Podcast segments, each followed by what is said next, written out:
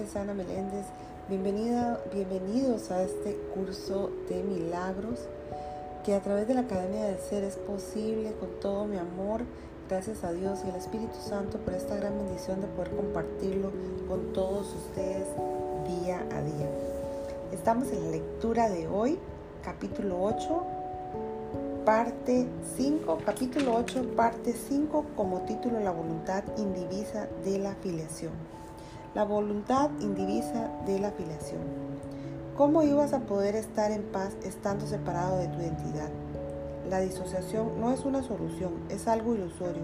Los ilusos creen que la verdad los va a agredir y no lo reconocen porque prefieren lo ilusorio.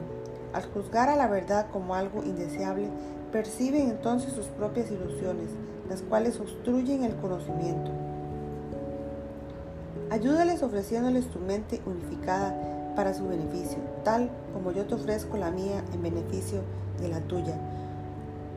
Solos no podemos hacer nada, pero juntos nuestras mentes se funden en algo cuyo poder es mucho mayor que el poder de sus partes separadas.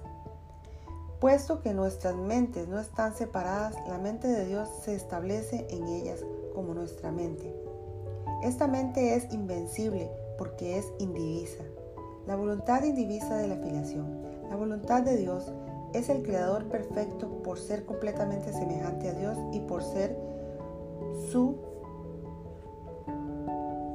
por ser su voluntad. No puedes estar excluido de ella si es que has si es que has de entender lo que es y lo que eres tú. Al creer que tu voluntad está separada de la mía, te excluyes de la voluntad de Dios que es lo que eres.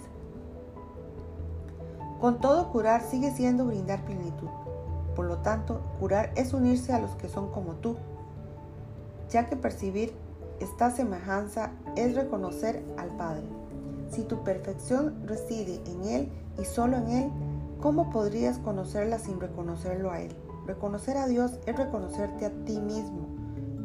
No hay separación entre Dios y su creación. Te darás cuenta de esto cuando comprendas que no hay separación entre tu voluntad y la mía. Deja que el amor de Dios irradie sobre ti mediante tu aceptación de mí. Mi realidad es tuya y suya. Cuando unes tu mente a la mía, estás proclamando que eres consciente de que la voluntad de Dios es una. La unicidad de Dios y la nuestra no están separadas porque su unicidad incluye la nuestra. Unirte a mí es restituir su poder en ti toda vez que es algo que compartimos. Te ofrezco únicamente el reconocimiento de su poder en ti, pero en eso radica la verdad. A medida que tú y yo unamos, nos unimos a Él. Gloria a la unión de Dios con sus santos hijos. Toda gloria reside en ellos porque están unidos. Los milagros que obramos dan, testimonio de lo que la voluntad del Padre dispone para su Hijo y de nuestro gozo al unirnos a lo que su voluntad dispone para nosotros. Cuando te unes a mí, haces, lo haces sin ego, porque yo he renunciado al ego en mí y por lo tanto no puedo unirme al tuyo. Nuestra unión es, por consiguiente, la manera de renunciar al ego en ti. La verdad en nosotros dos está más allá del ego. ¿Qué trascendemos el ego está garantizado por Dios y yo comparto su certeza con respecto a nosotros dos y a todos nosotros. Les devuelvo la paz de Dios a todos sus hijos porque la recibí de Él para todos nosotros. Nada puede prevalecer contra nuestras voluntades unidas porque nada puede prevalecer contra la voluntad de Dios. ¿Quieres saber lo que la voluntad de Dios dispone para ti? Pregúntamelo a mí, que lo sé por ti y lo sabrás. No te negaré nada tal como Dios no me niega nada a mí. Nuestra jornada es simplemente la de regreso a Dios, que es nuestro hogar. Siempre que el miedo se interpone en el camino hacia la paz, es porque el ego ha intentado unirse a nuestra jornada, aunque en realidad no, puedo, no puede hacerlo. Presintiendo la derrota e irritado por ella, se considera rechazado y se vuelve vengativo. eres invulnerable, a, eres invulnerable a sus represalias, porque yo estoy contigo. En esta jornada me has elegido a mí de compañero en vez de, en vez de al ego. No trates de aferrarte a ambos, pues si lo haces estarás tratando de ir en direcciones contrarias y te perderás. El camino del ego no es un camino, pero tampoco es el tuyo. El Espíritu Santo les ofrece una sola dirección a todas las mentes y la que me enseñó a mí es la que te enseña a ti.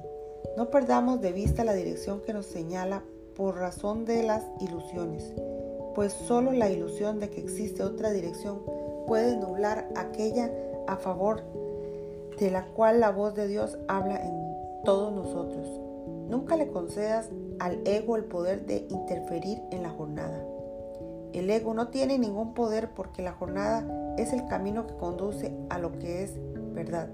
Deja atrás todas las ilusiones y ve más allá de todos los intentos del ego de demorarte. Yo voy delante de ti porque he, he trascendido el ego. Dame por lo tanto la mano, pues que tu deseo es trascenderlo también. Mi fortaleza estará siempre disponible y si eliges compartirla, dispondrás de ella. Te la doy gustosamente y de todo corazón porque te necesito tanto como tú me necesitas a mí. Bueno, llegamos al final de la lectura de hoy.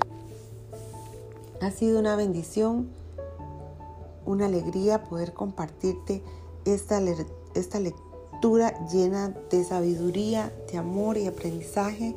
Así que mis amores, nos vemos en esa próxima lección que viene ya. Está ahí a la vueltita de la esquina, que sería la número 6 y como título El Tesoro de Dios. Va a ser una hermosa lección. Que Dios les bendiga hoy, mañana y siempre. Solo quiero darte las gracias, gracias, gracias infinitas por estar aquí una vez más. Bendiciones.